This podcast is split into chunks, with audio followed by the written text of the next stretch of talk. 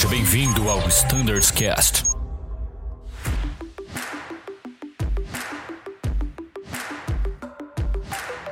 Oi, pessoal, sejam bem-vindos a mais um episódio do nosso Standards Cast. Meu nome é Mirella Zambelli, faço parte do time do Flight Standards. Hoje é um episódio muito especial, em parceria com o Cabin Standards Cast. É, temos aqui hoje o Everton para representar o Cabin. Everton, seja bem-vindo. Valeu, Mirella. Obrigado, pessoal. Bem-vindos ao Cabin Standards Cast também, pessoal.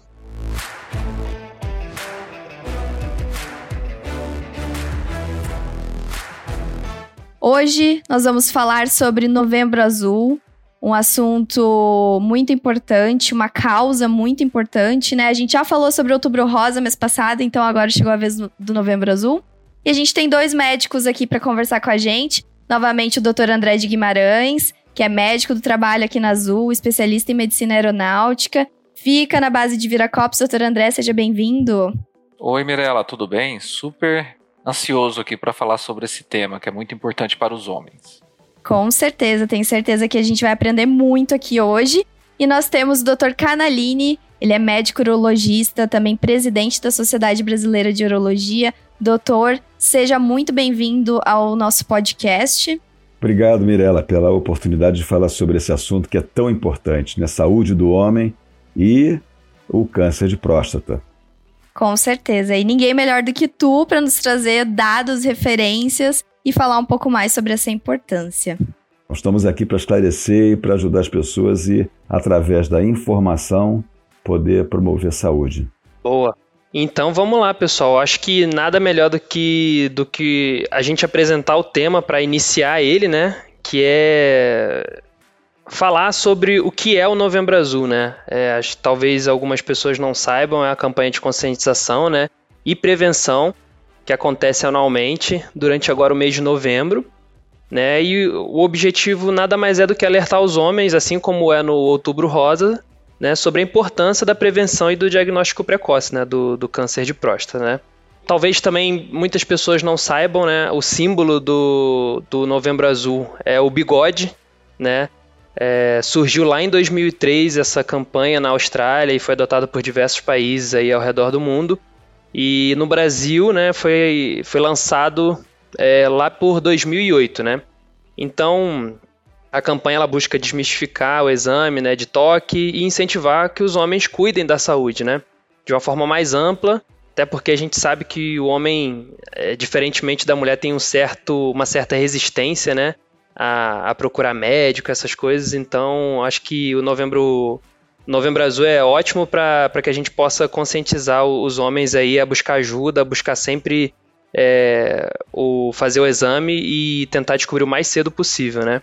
E aproveitando, né, que agora consegui explicar, a gente podia já perguntar, né, para o Dr. André e para o Dr. Canalini, né, se a gente tem alguns dados a respeito é, dessa doença que infelizmente aí vitimiza alguns homens aí ao longo do, do tempo.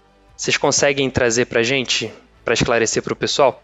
Aqui na, na Azul, realmente, no contexto da nossa empresa, nós temos poucos casos de de exames preventivos, tá? Então é, é muito importante essa conscientização. Nós vamos trazer aí é, várias novidades é, sobre o Novembro Azul, né? O Outubro Rosa já é uma marca registrada da, da Azul, mas a partir desse ano estamos aí é, com foco muito grande no Novembro Azul. Então pode trazer para a gente os dados aí sobre, sobre o, o Novembro Azul, por gentileza, doutor. Então, nada mais oportuno de falar dentro da Azul sobre o Novembro Azul. Então, a marca, a marca registrada de vocês é o azul. Na realidade, não é o rosa. A gente está de azul 11 meses é, por ano, né? Pois é, exatamente. O, o azul 11 meses por ano, olha que beleza. É, pois é. Então, vamos assim fazer uma recapitulação. Eu acho que é interessante que a gente possa contar a evolução da medicina ao longo de todo esse tempo e a primeira vez que eu entrei numa enfermaria de urologia, em 1979, eu estava no processo de formação para me tornar um especialista, eu vi um paciente morrendo com câncer de próstata metastático. E ao longo dos, dos anos seguintes, é, eu vi que esse era o perfil do paciente de câncer de próstata que a gente via regularmente. Geralmente era um paciente que começava a ter algum tipo de sintoma, muitas vezes uma dor lombar, e essa dor lombar era provocada por uma metástase óssea, quer dizer, quando o câncer de próstata chegava até o osso e começava a provocar dor no osso. E aí a pessoa com dor lombar começava a fazer algum tratamento de fisioterapia. Naquela época havia uma coisa chamada forno de Beer, e as pessoas não melhoravam e, e aí de repente eles resolveram resolveu fazer uma investigação diagnóstica mais profunda e descobriam que tinha uma, uma lesão óssea ali. E o que, que era isso? Era a metástase de um câncer de próstata. Ou seja, então, o assunto, o, a doença já estava alastrada quando ele descobriu. Já estava alastrada, exatamente. Porque a verdade é essa. O câncer de próstata na fase inicial ele é totalmente assintomático. Então, se você procurar fazer o exame quando a doença já está começando a dar sintoma, você pode ter certeza de uma coisa: você já vai ter um câncer espalhado pelo corpo. Então, o objetivo é fazer o exame do paciente antes que o sintoma apareça, porque eu vi isso acontecer dentro da minha, dentro da minha família. O, o pai do meu sogro foi internado em 81 é, com um gânglio aumentado na região aqui da, da clavícula e nessa internação que ele ele ele estava no hospital para fazer a biópsia desse gânglio, ver o que, que era. Descobriu-se que primeiro era uma metástase de um câncer de próstata e nessa mesma internação ele parou de andar porque o tumor começou também a comprimir o osso, comprimir a medula ele perdeu o movimento das pernas. Caramba. E é, foi uma, era uma situação muito trágica, né? E, e naquela ocasião fez alguma coisa paliativa, mas ele, três anos depois, morreu da doença. Já o filho dele, meu ex-sogro, é, ele teve o diagnóstico precoce, eu, eu fiz o diagnóstico, eu operei ele, e ele ficou curado da doença. Então, veja bem, com o exame, você muda a história. Né? Uhum. Você muda a história da doença, você muda a história do paciente. Então, quando na década de 80 você começou a ter o exame de PSA, porque não havia esse exame nessa época, né? no final da década de 70, início da década de 80, mais ou menos em meados da década de 80, surge é, o exame de PSA como uma possibilidade de você fazer o diagnóstico do câncer de próstata. O que, que é o PSA? PSA é uma molécula que se chama antígeno prostático específico. E é uma molécula que naturalmente, normalmente, ela é produzida pela próstata. Então descobriu-se que essa molécula poderia ser dosada no sangue e também descobriu-se que os pacientes que eram portadores de câncer de próstata tinham um aumento da concentração dessa molécula no sangue, quer dizer, aumentava a quantidade do antígeno prostático específico no sangue.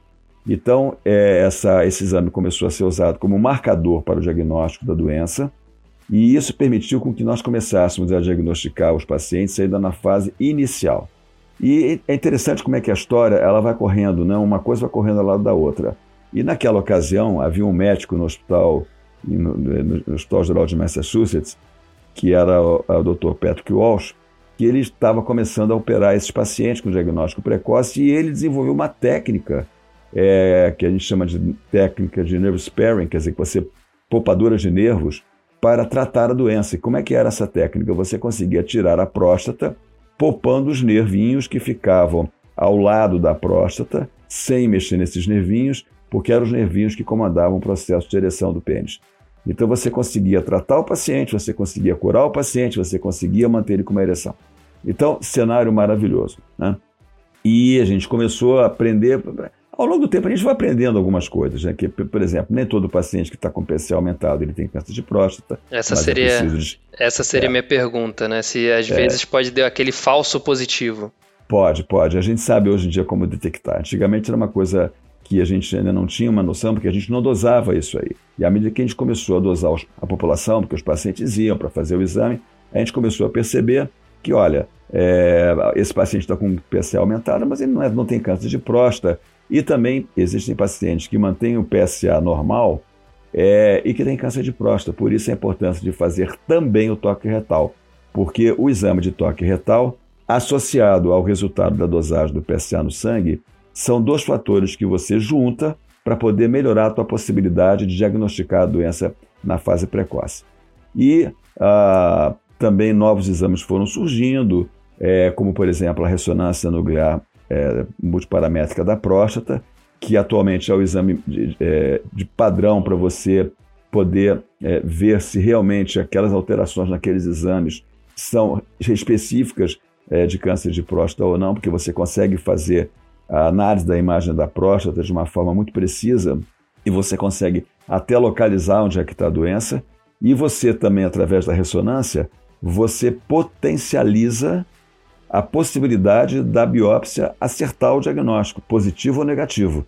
Porque tem isso, você pode fazer uma biópsia e dar negativo ou falso negativo, é, é, e aí você deixar passar o diagnóstico. Então, com, a, com o advento da ressonância magnética, melhorou a nossa mira quando a gente vai fazer a biópsia para saber se aquele paciente é portador ou não de câncer de próstata. Então, como é que funciona a coisa? O paciente vai no teu consultório, ele quer fazer a investigação, se ele é portador ou não de câncer de próstata, ele quer fazer o exame para diagnóstico é, precoce da doença, você faz o toque retal, você faz o PSA e você juntando esses dois dados, através de um dado só, você vê que é possível que haja um câncer de próstata ali. Aí você passa para o segundo, é, a segunda etapa da investigação. Você pede a ressonância nuclear magnética multiparamétrica da próstata. E essa ressonância vai dizer, olha, tem imagem suspeita sim. Essa imagem tem que ser biopsiada. E na hora que você faz a biópsia de próstata, a biópsia é feita através de uma agulhinha muito fininha. Uhum. Isso, é, isso, pode ser feito com sedação. Então você é, é, bota aquela, introduz aquela biópsia dentro da próstata. No exame, é, o controle da imagem, o que vai dizer qual é o caminho que a agulha está seguindo até chegar àquele ponto, é o ultrassom. Mas você tem aparelhos de ultrassom em que você pega os dados da imagem da ressonância e você coloca aqueles dados dentro do aparelho, o aparelho consegue interpretar aquilo e consegue fazer em tempo real a fusão das duas imagens. Perfeito. Então isso aí dá para você uma capacidade diagnóstica assim muito precisa. Então todos esses instrumentos são usados em benefício do paciente para duas situações. Primeiro, saber se esse paciente é portador ou não de câncer de próstata. E hoje em dia, é importante que se diga, a gente tem como estratificar o risco desse paciente ter uma doença mais agressiva ou menos agressiva.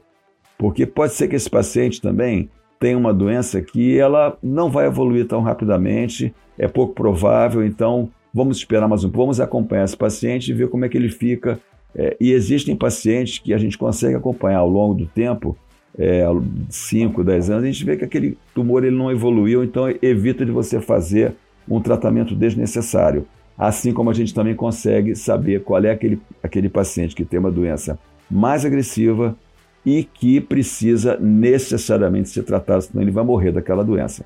E tem os fatores de risco, além daquilo que você vê na biópsia, como é que o paciente evolui com o PCA ao longo do tempo, é, o que, que a ressonância te mostra.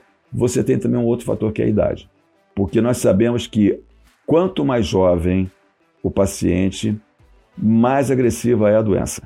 Caramba. Então, isso é uma coisa importante. Então, eu vou dizer uma coisa para vocês, é uma história que eu sempre conto quando eu comento isso aí, que foi uma história que trouxe muita emoção, eh, senti muitos sentimentos lá para dentro do consultório. Um paciente de 43 anos, que teve, ele tinha 43 anos quando fez o diagnóstico dele, e ele começou a acompanhar comigo quando ele tinha 41 anos.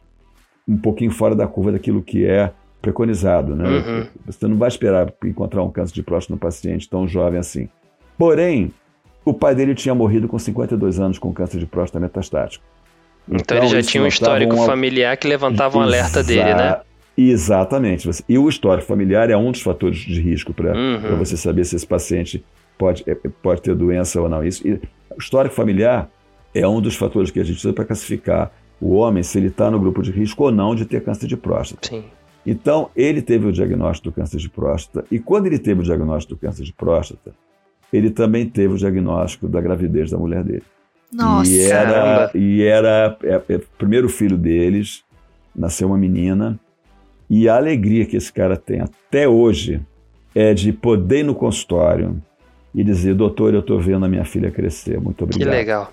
Que legal. Então, Nossa, eu tô emocionada. Também, não, mas isso, olha, sabe, a gente às vezes no consultório a gente sofre, tem casos que são tristes, né? Tem casos que a gente padece junto com o paciente mas tem histórias que são tão, tão bonitas, né? Que deixam a gente tão feliz. Né? Isso, isso vale mais do e que. e talvez assim, é, até doutor, olhando por um outro ponto de vista, né? Talvez se não tivessem descoberto a doença do pai, ou se ele tivesse negligenciado é, a doença do pai, né? Ele não teria feito o exame a tempo de descobrir enquanto é, pudesse ter tratamento ainda, né? Então é Sim. é legal, assim, apesar da, da notícia triste do pai, né? Mas é muito legal que ele buscou o tratamento, como o senhor falou, desde os 41 anos, seguiu para o 42 e no 43, infelizmente, descobriu e pôde tratar, né? Exatamente. Olha, infelizmente, sim, de por um lado, infelizmente, mas por outro lado, felizmente, porque sim, é. com o diagnóstico, sabendo que ele estava com, com aquela doença, ele pôde ter as rédeas da situação na mão e decidir: olha, eu quero operar porque eu quero ficar curado. Porque é, existem situações que ah, a gente não pode ter medo de enfrentar a verdade, porque a verdade ela é libertadora. Ela é libertadora. Então a verdade ajuda você a tomar decisão. Isso né? aí. Então fingir que não está acontecendo nada é a pior coisa que você pode fazer. É. Né? Então, e o objetivo nosso é alertar, né, com essa, essa realidade, né? É, quem tem próstata e está na idade precisa fazer a prevenção. E nós temos aqui um, um, um conceito de vitoriosas, né, trazendo analogia ao outubro rosa, e nós encontramos um vitorioso também em relação ao câncer de próstata é, na Azul, é, e nós vamos trazê-lo né, em, agora em novembro. Ele vai falar muito sobre como é que foi a jornada dele, do início até o tratamento.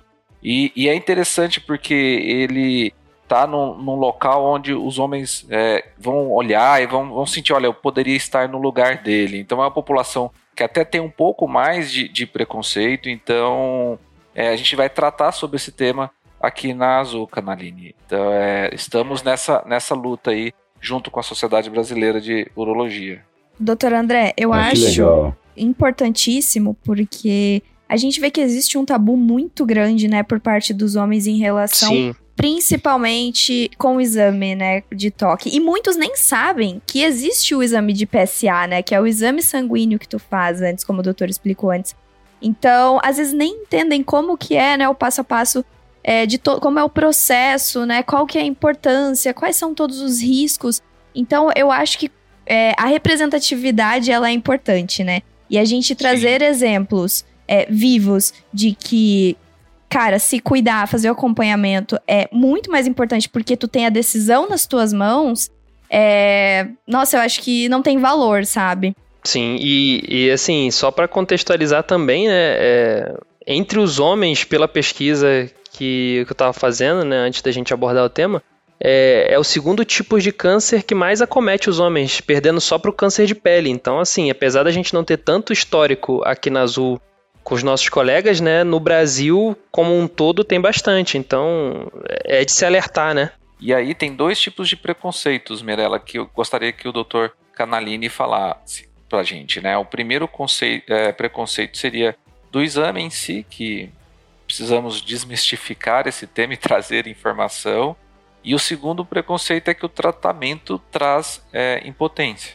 Que o Dr. Canalini falou um pouquinho ali sobre as novidades no tratamento, e, e é importante que se fale até para tirar essa, esse medo ali do homem que tem que fazer a perfeição. Então, é, é, é interessante a gente discutir a questão da masculinidade, né? É, o que, que é ser masculino? É aquele camarada que não leva desaforo para casa, é aquele camarada que é, sente dor, mas não, não, não, é, não uhum. reclama, que está triste, mas não chora, e começa a engolir os sentimentos e não consegue nem olhar para si próprio.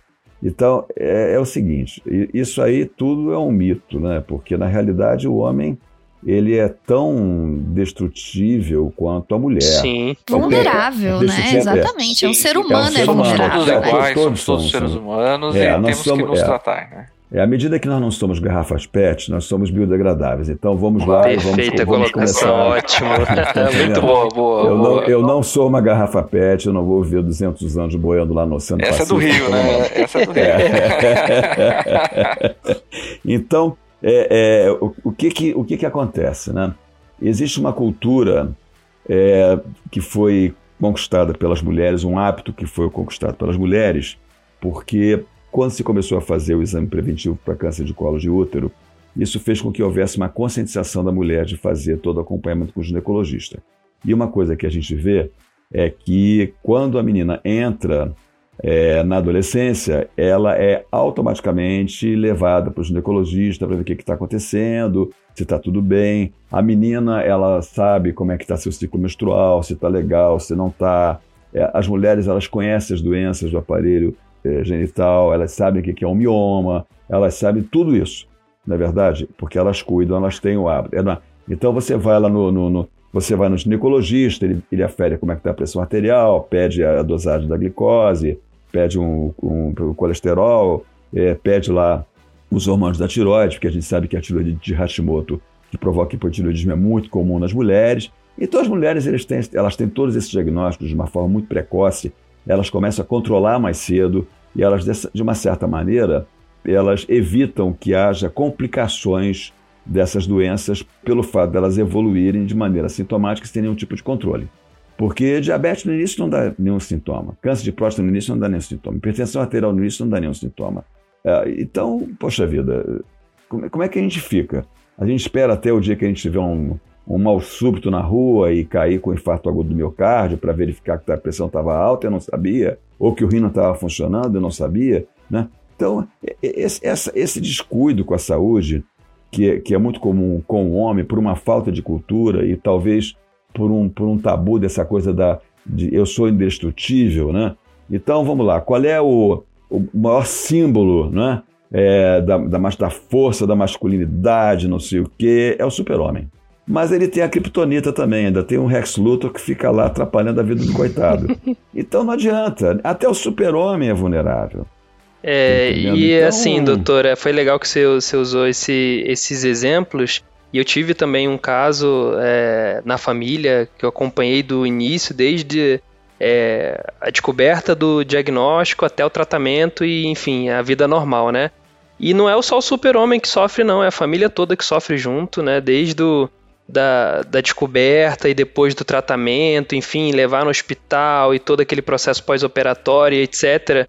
Né? Então, assim, a família toda sofre junto. E talvez, às vezes, por causa, como o senhor está falando, de, de um paradigma, né? De, de da pessoa não querer é, procurar o tratamento ou não procurar ter informação, a casa acaba levando mais dor e sofrimento para toda a família, não só para ele também, né?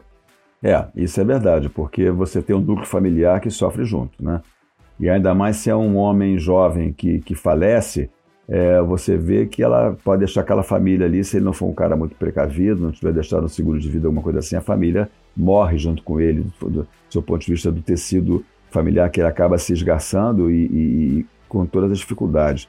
Então, eu já vi pacientes que tiveram diagnóstico precoce de doenças que eram fatais, e, e esses pacientes eles agiram de uma forma extremamente amorosa com a família, porque eles simplesmente prepararam a família para poder sobreviver a, a, a falecimento dele. Né? Então, até nisso a gente tem que saber o que está acontecendo. Né? Nós temos esse direito. Nós temos o direito de que vai acontecer, não é verdade?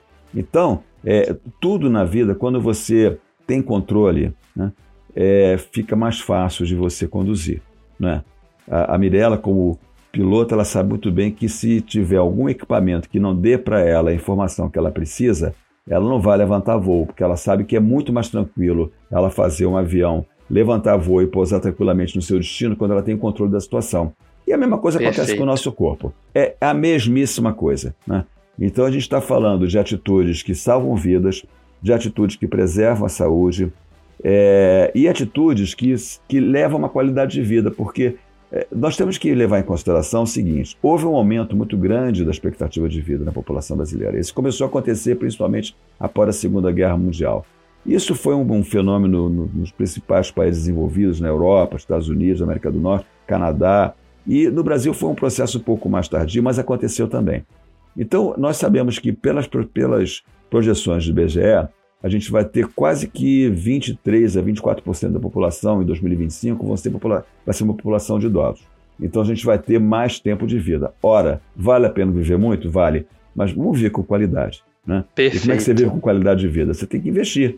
E, e, como é que você começa a investir na tua, na tua saúde? Você começa a investir não é quando você está com aquela dor que você já foi é, na farmácia, você comprou aquele remédio que passa dor, que ele viu na televisão que funciona, ou aquela castanha que é importada da Noruega, do, do, do, não sei da onde, e que é uma maravilha, que cura tudo. Ele começa a tomar aquelas baboseiras que não adiantam de absolutamente nada. Aí, e, e ele, ele só está prolongando o sofrimento dele. Né? Ele está provocando, ele está ele, ele, ele tá tentando lançar uma cortina de fumaça para esconder dele a visão daquilo que está acontecendo, porque ele tem medo de encarar. Né? Eu, as mulheres, durante Outubro Rosa, principalmente aquele grupo da FEMAMA, elas têm um, um, um lema que eu acho muito legal, que é quem procura, cura. Legal. Né? E tem homem que fala assim, eu não, hein, quem procura, acha. Então, e se achar? E se achar, é. tá entendendo?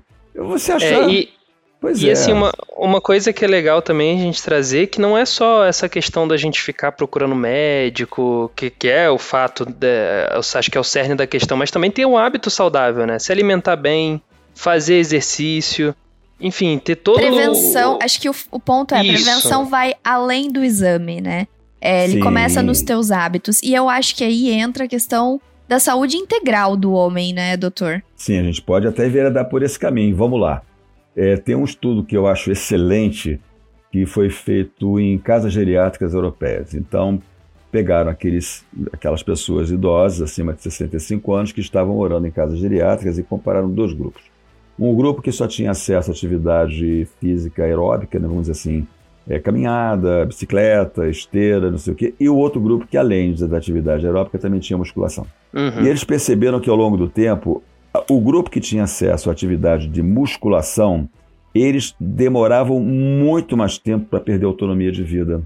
Eles conseguiam fazer coisas simples, veja bem. Todo, se eu falar para você assim, olha, você consegue levantar uma cadeira? Ah, consigo. Pega uma pessoa de 80 anos que nunca fez atividade física, vê se ela consegue levantar sozinha da cadeira. Não consegue. Não, mas não consegue mesmo. Você tem idosos que, quando vão sentar em algum lugar, eles ficam olhando onde é que eu vou sentar, que eu não vou ter dificuldade de levantar. Né? E, no uhum. entanto, quando você começa a investir numa coisa simples, atividade física, e você faz musculação, que evita perda de massa óssea, a famosa osteoporose, e perda de massa muscular, que é a sarcopenia, com isso você ganha autonomia, você ganha equilíbrio, você para de cair pelos cantos, porque uma das coisas que mais mata paciente idoso é aquela da própria altura, aquele paciente que dentro de casa tropeça e cai, perde equilíbrio e cai bate o braço, bate a cabeça e acaba tendo um, um, um evento mais fatal por conta dessa queda. Então, primeira coisa, vamos tratar, fazer atividade física. Segunda coisa, qual é a causa de doença mais evitável, a causa evitável mais importante do mundo, mais prevalente? É o tabagismo. Todo mundo sabe que fumar faz mal. Então, na carteira de cigarro tem lá, se você fumar, você vai ficar impotente, isso é verdade. Se você fumar, você vai ter, é, cheirar cinzeiro sujo. Enfim, tem lá um monte de coisa que os caras colocam. E, e, e parece que as pessoas não, não elas não, não, não, se dão conta de que aquilo é verdade. Que Sim. nunca vai acontecer com elas. Então, parar de fumar. Né? É, outra coisa também alimentação saudável. Né? A gente sabe que, por exemplo, é, a gordura dá, uma, dá um sabor muito gostoso à comida. Né? As, as comidas são quem gosta de carne, quem gosta de um bom churrasco, sabe que aquela carnezinha que tem aquela gordurinha do lado é aquela carnezinha que ela é gostosa. Veja bem, você pode consumir? Pode. Porque acontece o seguinte: a gente está aqui não é para virar múmia, né? A gente sabe que a gente né, vai acabar algum dia. Temos que aproveitar também a vida, aquilo que a gente tem à nossa disposição. Mas tudo tem um equilíbrio, tá entendendo? Tudo, tudo, tudo tem moderação, né? O budista chama aquele negócio de caminho do meio, né? O caminho da, em que você equilibra as coisas. E é isso, né? Então, é, é, eu, eu, eu, assim, eu sou família italiana, né? Canaline. Eu gosto de comer, adoro uma boa pasta, adoro um bom molho. Eu faço molho com gorgonzola, eu faço molho com camarão, eu faço em casa. Adoro comer bem, né? Tomar um bom vinho, aquele negócio. Mas eu não, primeiro que eu não faço isso todo dia. Mas em contrapartida, que eu falo assim, é, é meu, meu acordo com Deus. Eu tenho duas horas por dia que são as minhas horas em que eu são as duas horas em que eu assim eu sofro entre aspas. Na realidade não tem sofrimento nenhum, porque até é divertido. Que são as horas que eu faço minha atividade física. Eu corro, vou para academia para fazer minha musculação. E eu tenho as outras 22 horas para aproveitar aquilo que eu investi na minha saúde na academia. Aí eu já sei que é naquele fim de semana eu vou poder tomar uma cerveja, vou poder tomar um chopp, tomar um vinho, e que aquilo, né, feito de uma maneira moderada, vai dar prazer e sem dar os impactos negativos daquele negócio todo. Então, hábito de vida saudável, todo mundo sabe o que, que é. E a gente tem que começar a investir nisso aí é, ainda quando a gente é jovem. Jovem, você está pensando em começar a fumar? Para. Não faça isso. Boa. Não faça isso, esquece. Ah, porque minha turminha está fumando não sei o que. Olha, a coisa, o que demonstra coragem não é, é resistir a isso, né? É, é resistir a isso. A coragem, a personalidade, não é ficar copiando o que os outros estão falando, estão fazendo, não. A coragem é você saber se faz bem ou mal. Não, então eu não vou fazer. E você ter, você ter a coragem de, de assumir que você não vai fazer aquilo e você vai passar pelas críticas. Ah, ele não fuma. Ah, ele não quer se jogar lá do rochedo de 5 metros na piscina. Porque a gente sabe que, olha, o pior é que adolescente faz isso, né? Adolescente adora fazer, correr riscos, porque ele quer provar para todo mundo que ele não precisa provar nada para ninguém. Aí ele faz a bobagem e acaba se dando mal. Então, sabe. É, é, é a gente não se dá conta jovens, que, que o tempo passa e, e, assim, o nosso corpo tem coisas que não regeneram, né? Não, não, não, não, tem, não, não tem muita peça de reposição, não. É, o que o Dr. Calanilli falou realmente é, é, é, o mais importante, né? As pessoas ficam pensando, né, e, e ficam procurando aquela pílula mágica, o suplemento mágico, é, e, e, que você vai ter ganhos marginais ali de, de, de saúde, né? 3% nos estudos científicos, 1%, 2%, 3%. Realmente, é, o que vai trazer mais anos de vida para você, tá? Seria alimentação saudável, praticar atividade física regular, tá? E, e aí o que o Canalini falou é, é, é a pura da Não é fazer de mês em mês, né? Não, regular. Nós estamos falando três a cinco vezes por semana, se possível todos os dias. E incluir uma, uma, uma atividade relacionada à musculação, né? desenvolvimento muscular. Pode ser funcional, pode ser academia. Hoje em dia tem um milhão de coisas para fazer, né? Não fumar e o consumo de bebida alcoólica moderado, né? Como diz é, tudo moderado é, é, é ótimo, né? Então, é, em relação à atividade física, eu acho que dá outro podcast, tá? Eu tô, é. eu, eu tô é. apaixonado por atividade física, comecei a fazer uma série de exercícios. Eu vi pelo seu relógio aí. É, tô, é. tô animadíssimo. Uma, um, um dado relevante aqui, é a única coisa que você, se você sair da base da pirâmide, tá? Que é ali totalmente sedentário, pro VO2 máximo da sua, da sua, que é a capacidade aeróbica, tá? Para maior capacidade aeróbica na, no, seu, no seu grupo etário, é a única coisa que reduz o, a sua chance de morrer, né, de, de falecer por qualquer causa é, de morbidade em três vezes. Então não tem remédio no Sim. mundo ou suplemento no mundo que faça isso. É só essa informação que eu queria deixar. O Dr. Canalini falou pro pessoal que tem mais ali o sentimento, eu estou trazendo aqui dados para quem tem mais a parte de dados ali. Então, se você está procurando aquele remédio, você achou, é só fazer atividade física, pessoal.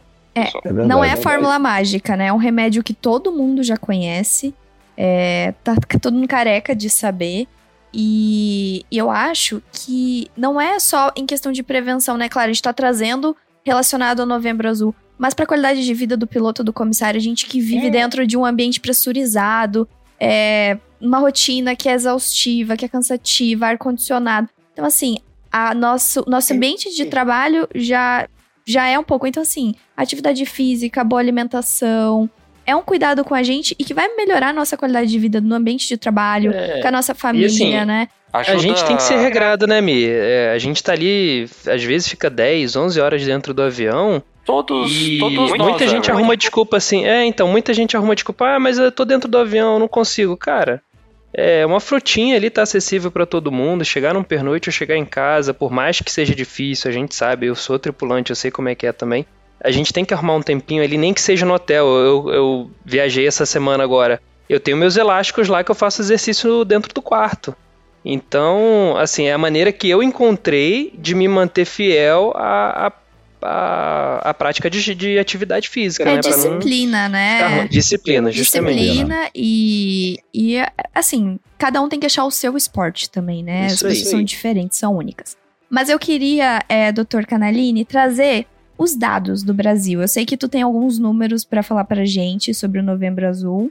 E, e, queria que tu apresentasse ele pra gente, porque até porque as, entendo, percebo que na maioria das vezes a gente não tem noção é, desses valores, né? E que eles podem ser muito maiores do que a gente espera, porque a gente fica naquilo, né? Ah, que nem o doutor André falou, né? Aquele 1%, 3% não vai acontecer comigo, não conheço ninguém que tem. Mas na verdade não é bem assim, né? Então. Não, olha, é, é, a gente sempre vê a, a projeção de possibilidades de novos diagnósticos, né? Isso aí, novos casos de, de câncer diagnosticados e a, a projeção para esse ano é de algo em torno de 75 mil novos pacientes com câncer de próstata.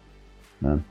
Então, isso aí é um dado, é um, é um número bastante robusto, porque nós sabemos que essa doença, ela, a, a doença metastática, ela pode ser, é, vamos dizer assim, controlada, mas esse controle não é a possibilidade de cura, na realidade é um prolongamento da vida por um período que não é tão grande assim quanto quando você faz o tratamento definitivo. E além disso, é um, é um controle muito caro, porque as medicações para tratamento do, do câncer de próstata metastático, hoje em dia, a gente tem um arsenal terapêutico que são assim, substâncias ótimas, mas são substâncias que são caríssimas. E existe um peso também quando você pensa em termos de saúde pública, né?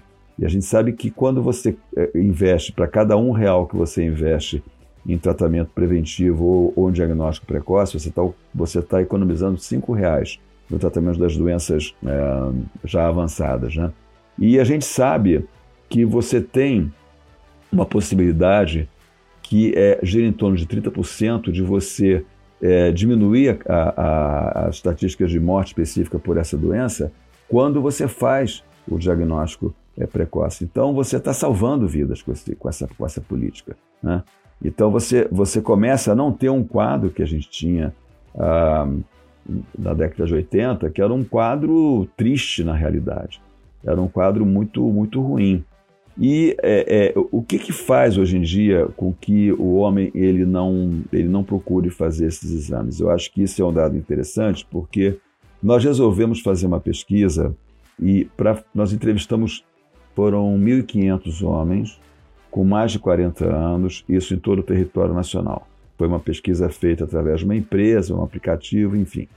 É, e os resultados foram surpreendentes, porque, veja bem, eu estava comentando no início que as mulheres elas conhecem as doenças que são próprias do aparelho genital feminino. As mulheres sabem o que é mioma, etc, etc. 43% dos homens desconhecem o que é a hiperplasia prostática. Está entendendo? Eles não têm a menor ideia do que, que seja isso. 43% é e muita coisa. É muita é. coisa. Quase então, metade. Você, quase metade dos homens não tem a menor ideia do seu próprio corpo. E é, a quantidade de é, homens que só procuram um médico é, quando estão assim nas últimas é 56%. Né? Então, o, o, que, que, o que, que reflete isso aí? Os homens, eles só estão procurando auxílio médico quando eles estão batendo pino, né? É, vamos lá, usar uma linguagem que o homem conhece bem, né? Porque bater uhum. pino é coisa de carro, né? Ele trata bem do carro, ele sabe como é que está o óleo, como é que está o pneu, etc, etc, mas ele não sabe como é que está a sua pressão, como é que está seu PSA, como é que está essas coisas todas. Então, é, esses dados, eles apontam para uma necessidade muito clara de duas coisas. É, primeiro, de uma conscientização da população. Né? E a gente procura fazer uma série de atividades, principalmente durante o mês de novembro, para poder fazer esse trabalho. E nós vamos fazer agora um, uma ação em Salvador, no dia 13, que no dia 13 e no dia 14 de novembro vão ser é, 1.500 homens atendidos dentro de um projeto do Hospital do Homem lá de Salvador, então, a, a, a, o governo do estado abriu a inscrição para esse atendimento. Em quatro horas, as vagas foram ocupadas. Então, nós vamos fazer, na realidade, vão ser 3 mil atendimentos é, para 1.500 homens. Então, são, tem homens que vão ter mais de um tipo de atendimento. E a gente procura, com isso, é, primeiro disponibilizar é, é, essa visibilidade dessa, da necessidade do, do, do, do do cuidado com a saúde, né? E depois uh, poder fazer alguns trabalhos lá naquela cidade de Salvador que vai, de maneira tão generosa, acolher o, nosso 39º Congresso Brasileiro de Urologia, que é o terceiro maior congresso da especialidade do mundo, que é um, que evento, é um evento muito especial. A, a Sociedade Brasileira de Urologia hoje é uma, é uma sociedade que ela tem uma, um protagonismo internacional que poucas pessoas conhecem, a força que a nossa sociedade tem ela é considerada tanto pela sociedade americana quanto pela sociedade europeia, pelas sociedades latino-americanas, pela Sociedade Portuguesa Espanhola de Urologia, ela, ela é considerada como uma das mais uh, é, que mais produzem em, em, em tudo, em, em, educação continuada, em campanhas de saúde. E uma outra coisa que eu acho que é importante enfatizar é, é, a respeito de uma outra campanha que a gente faz no mês de novembro, no mês de setembro, perdão, que é o Vem Pro Uro, que é voltado para o adolescente. Porque a gente, em setembro, a gente faz essa campanha, Vem Pro Uro, porque a gente começou a perceber o seguinte, vacinação de HPV. As meninas já estão conscientes, estão se vacinando, é... no entanto, os meninos não no entanto, meninos não. E quando você vê as estatísticas do DataSUS, você vê o seguinte, que o número de meninas, o, menino, o número de consultas em adolescentes meninas é 18 vezes maior do que dos adolescentes meninos. O que não significa que as meninas fiquem 18 vezes mais doentes, é porque elas, elas têm, elas cuidam da sua saúde 18 vezes mais. Então, é, isso para nós é, foi um sinal muito alarmante que está acontecendo. Então, vamos, vamos procurar fazer o diagnóstico do que está acontecendo. A gente tem que mudar todo esse pensamento é, da sociedade em relação à saúde masculina. E nós, nós temos trabalhado nisso já há algum tempo. Na realidade, o primeiro Novembro Azul foi em 2008, mas nós já fazemos campanhas de alerta sobre câncer de próstata desde 2003, coincidiu mais ou menos com, com o início do Novembro Azul porque o dia 17 de novembro é o Dia Internacional de Alerta sobre a necessidade do diagnóstico precoce do câncer de próstata. Então é bom ter essa Legal, visão, doutor. que a gente pode dizer assim, visão holística, né? É, uhum. visão é, holística desculpa, doutor, saúde. mas eu acho assim que é muito legal saber que tem essa, essa questão do vem pro uro, porque a gente já veio falando de prevenção desde lá do começo, e nada melhor do que a gente já ensinar desde criança que a prevenção ela é importante, né? De fato, nós mulheres já temos isso, né, meio que enraizado, mas é importante que o homem, desde criança, né, entenda a importância de se cuidar, de buscar pedir ajuda, né? E aqui fica, né, um apelo para os homens, nossos tripulantes, para todos os nossos ouvintes, de que procure um médico, façam os exames preventivos, mas também incentivem dentro de casa seus filhos, mulheres. Boa. Nosso papel é relembrar o homem, assim como a gente pede para os homens, né, no outubro, lembrem as suas amadas de fazerem o exame nós também temos o nosso papel de lembrar o homem: oh, vamos se cuidar. Vamos. É que nem a gente falou antes, né? Isso é uma questão de cuidado não só consigo, mas com aqueles que. A, uhum. a, com a família junto, né? Porque todos, todos se amam, né? E todos querem o bem um do outro. Então, eu acho que, sério, sensacional. Parabéns pra Sociedade Brasileira de Urologia. Eu fico muito feliz de saber que é uma referência no mundo. Então, ninguém melhor do que o presidente, né, estar aqui hoje com a gente falando sobre isso. e aproveitando, né, Mi, é, desculpa, doutor, é, a gente tem aqui na Azul, assim como no Outubro Rosa, a gente também tem algumas campanhas de incentivo, né? Isso, muito bem lembrado, Everton, é isso que eu ia comentar, né? Primeiro, o papel da liderança, que é muito importante que ela leve né, as informações que nós estamos multiplicando, seja o nosso multiplicador para todos os tripulantes e para casa também, né? Porque não para a família ali, vamos Vamos é, estar é, espalhando essa, essa conscientização. E em relação à Azul, né, o, que, o que, que nós vamos ter? Né? Temos várias novidades. É, teremos o, o, vitorioso, né? vai ser o primeiro, espero que, que, de muitos. Né? Temos também a isenção de, de coparticipação no PSA, né? no é, Papa Serra Alfa, o exame que o, o doutor Canalini comentou. Né? Gastando no alfabeto é, fonético. Olha só. É, então teremos aí a isenção de coparticipação novembro e dezembro. Então os homens não deixem de fazer o PCA, além de ir no, no urologista fazer o preventivo. E aí anunciar também, né, a nossa parceria, espero que muito duradoura, doutor Canalini, com a Sociedade Brasileira de Urologia. Então é uma parceria que a Azul firmou. E o objetivo nosso é trazer esse tipo de conteúdo que está no podcast hoje, né? Que é trazer é, a melhor informação, possível. Hoje tem muita informação acontecendo. Se você olhar nas redes sociais, é, vai ter informações até de, de, de órgãos é, conhecidos que estão falando que, é, olha, não é necessário, não é bem assim, mas então o que, que nós estamos trazendo, né? A, a melhor informação ali da fonte, como o doutor Canalini falou, para o nosso tripulante, para estarmos multiplicando para todas as nossas famílias. Esse é o nosso objetivo: trazer saúde, e, e trazer a prevenção para dentro de casa. O André, se, se você me permite fazer um comentário, que você falou isso em relação a, algumas, alguns órgãos que estão falando que não é para fazer o exame, etc.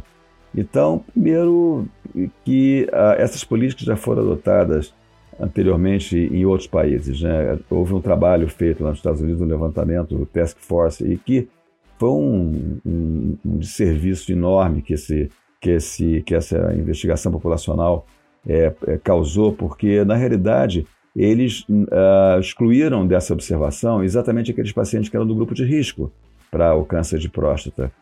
É, e aí a, o próprio governo americano começou a adotar como política de saúde a, a não realização do, do, é, do diagnóstico precoce do câncer de próstata. E isso levou a um aumento enorme da, de morte de pacientes com doença metastática e diagnóstico já com doença avançada. Então, houve um, um recuo na política de saúde pública nos Estados Unidos e houve sim um alerta à população é, sugerindo, obviamente a gente não pode mandar ninguém fazer nada, a gente tem que sugerir. A nossa função como médico é alertar a população daquilo que é melhor fazer. Então, o que, que é melhor fazer? A melhor é você fazer em relação, isso, só em relação ao câncer de próstata que eu vou falar, né? Tem as outras ações que, que tem que ser feitas o tempo todo, né? São Os específicas de cada... Exatamente, de, de, cada situação, por exemplo, verificar como é que está a pressão, a glicose, a creatinina, aquele negócio todo. Mas em relação ao câncer de próstata, se você é do grupo de risco, a recomendação da Sociedade Brasileira de Urologia é que você faça o seu primeiro exame a partir dos 45 anos, mesmo que você não sinta absolutamente nada, porque é nessa fase Perfeito. que o diagnóstico tem que ser feito, porque é nessa fase que a doença está localizada. Aí vocês vão perguntar, mas o que é grupo de risco? São aqueles pacientes que são afrodescendentes e são aqueles pacientes que têm uma história familiar muito forte de câncer de próstata. E, uh, e tem mais um fator de risco aí que é a obesidade. A obesidade intensa, é, ela pode também aumentar o risco do paciente ter câncer de próstata. E se você não está nesse perfil, qual é a recomendação? A recomendação é que você procure fazer o teu primeiro exame com 50 anos. Essa é uma recomendação. Isso no, cada um vai administrar a vida da maneira que, que achar melhor. Mas a gente não pode uh, ocultar a verdade, a gente não pode ocultar aquilo que é o melhor. E cabe a cada um decidir o que quer fazer. Né? A nossa função é educar em prol da saúde. Perfeito, doutor Canalini. E lembrando, né, galera, nada impede de você fazer os exames, caso sinta algum desconforto, antes desse período que o doutor falou. Isso aí é uma recomendação, né, para esses grupos. Caso você sinta algum desconforto, alguma coisa do tipo, nada impede de procurar antes, né, doutor? Sim, sim, exatamente. Mas é, é assim, tem que procurar também porque não teria sentido nada, né, Vitor? É, é aquela aí. história que, a, que a, a mulher vai no ginecologista, faz todos os exames, porque nós temos que lembrar que a, as, as, as doenças mais frequentes e que mais é, comprometem a qualidade de vida no processo de envelhecimento, elas são doenças totalmente assintomáticas. Então vamos lá, vamos, vamos lá ver. Diabetes não provoca nenhum sintoma, hipertensão arterial não provoca nenhum sintoma, um quadro de que a gente chama de síndrome metabólica, que é aumento de, das gorduras e da glicose, não, não, provoca nenhum sintoma. E além disso, o homem ele não pode né? ter. É, são, são, exatamente, são, são doenças traiçoeiras e silenciosas. É, a insuficiência renal, né, que a gente tem que levar em consideração, e aí, e aí abrange homem e mulher também, porque, por uhum. incrível que pareça, os pacientes que são renais crônicos e precisam de suporte dialítico, 95% dos pacientes renais crônicos eles entram em sistema de diálise, em, em diálise em, em urgência, porque eles começam a passar mal, não sabem que estão com a doença, não fazem o exame e quando chegam estão na última, precisam entrar de, de urgência em diálise, porque senão eles acabam morrendo. Então, cuidar da saúde é extremamente importante. E, e, e vamos ter um, um olhar muito sério para isso aí. Porque a gente quer viver, quer viver com saúde. Eu vou contar só, eu gosto de contar os casos que eu vejo no consultório, que são casos tão emocionantes. Eu tinha uma senhorinha que nunca tinha feito atividade física, porque ela nasceu prematura e com uma hernia umbilical. Então ela viveu a vida inteira dela como uma menina prematura com hernia umbilical e que nunca tinha feito ginástica nem no colégio. E com 70, 80 anos ela começou a cair na casa, dentro da casa dela o tempo todo. E aí ela, e ela se consultava comigo e disse para ela, olha, a senhora tem que entrar no sistema de musculação. Aí eu consegui para ela uma professora que era psicóloga também, que ela precisava mais do que uma professora de educação física. Precisava de uma psicóloga. Arrumei tudo para essa senhorinha. Olha, mais ou menos uns três meses depois, ela ligou para mim e disse: Doutor, eu estou muito feliz, porque pela primeira vez em muito tempo eu consegui sair da minha banheira de hidromassagem sem precisar de ajuda. Então, olha que coisa que simples, né? Uhum. Ela, ela gostava de tomar banho na hidromassagem, mas não, era um desespero cada vez que ela entrava na, na, na banheira que ela não conseguia sair. E aí ela, ela, ela adquiriu uma autonomia de vida. Isso é uma coisa maravilhosa. Nada paga, né, doutor? É, só pra Não. gente fechar, então, é, essas pessoas, então, como tu falou, né, as idades, tem, as pessoas são um grupo que já tem, né, histórico, as que não tem, é, as que são fator de risco, as que não tem. É, o exame é feito anualmente, né? É, é recomendado que se faça. É recomendado. Exatamente, é recomendado Exato. que se faça Isso. anualmente. E eu queria aproveitar a oportunidade, eu acho que a gente falou muito hoje aqui, eu queria agradecer a presença de vocês. Eu, particularmente, posso dizer que eu aprendi muito hoje é, com vocês aqui. Como a gente tá, já vinha falando, né? A ideia era desmistificar e eu já abri a mente aqui, já consegui ter um overview muito maior de. Muito além do Novembro Azul aqui, falando de saúde mesmo. Não só para homens, mas também, né? Coisas que a gente consegue aplicar para as mulheres. Então, muito obrigada. Eu, para mim, hoje foi sensacional. Muito obrigado, doutor Canalini. Também gostaria de agradecer aqui. Também para mim foi. Uh, eu tinha uma noção superficial do, do tema. Hoje estou saindo daqui é, desse episódio com um conhecimento, não vou dizer profundo, mas bem, bem maior do que o superficial que eu tinha. Uma conscientização para mim também que sou homem, né? E, e para levar para minha família também aqui em casa. E gostaria de agradecer muito vocês dois, doutor André, né? Só lembrando, está sempre disponível ali em Campinas. Quando puderem, pessoal, procure. Doutor Canalini, muito obrigado por ter aceito o nosso convite, por estar aqui com a gente, trazendo todas essas informações, trazendo também esses causos do seu consultório que, que, que com certeza, assim, é, emocionam a gente. O senhor deve ter uma vasta história aí desde 79, né, como você disse. Então, muito obrigado mesmo. Pode ter certeza que foi de grande valia para gente. Olha, eu que agradeço a Azul pela oportunidade da gente poder divulgar porque nós sabemos que essa é a nossa missão, essa é a nossa responsabilidade, porque nós não enxergamos hoje a medicina somente como uma profissão que está disponível para tratar pessoas doentes. A gente vê hoje em dia a medicina como uma profissão que tem a responsabilidade de promover saúde através da educação. Então, quando você dissemina essas informações, você diminui muito os riscos das pessoas que acolhem as mensagens, entendem as mensagens e mudam as suas vidas. Eu tenho certeza de que hoje, é, se essa conversa que a gente teve aqui conseguir fazer com que pelo menos é, 10 pessoas parem de fumar, eu já vou estar muito feliz que a gente vai estar salvando 10 pessoas de terem uma evolução muito ruim ao longo do tempo. Mirella, Everton, agradeço o convite por estar aqui mais uma vez. É, é muito bom estar falando é, de saúde e promovendo a saúde não só para os nossos tripulantes, mas para todos, né? E um especial agradecimento ao Dr. Canalini e a parceria com a Sociedade Brasileira de Urologia. Tenho certeza que trará muitos frutos para a gente.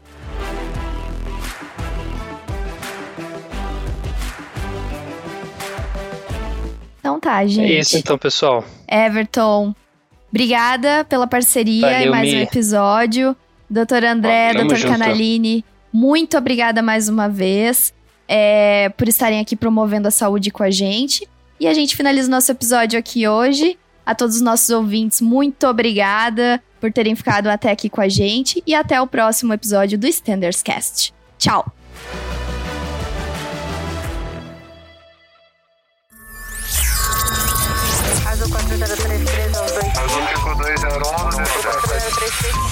Você ouviu ao Standards Cast.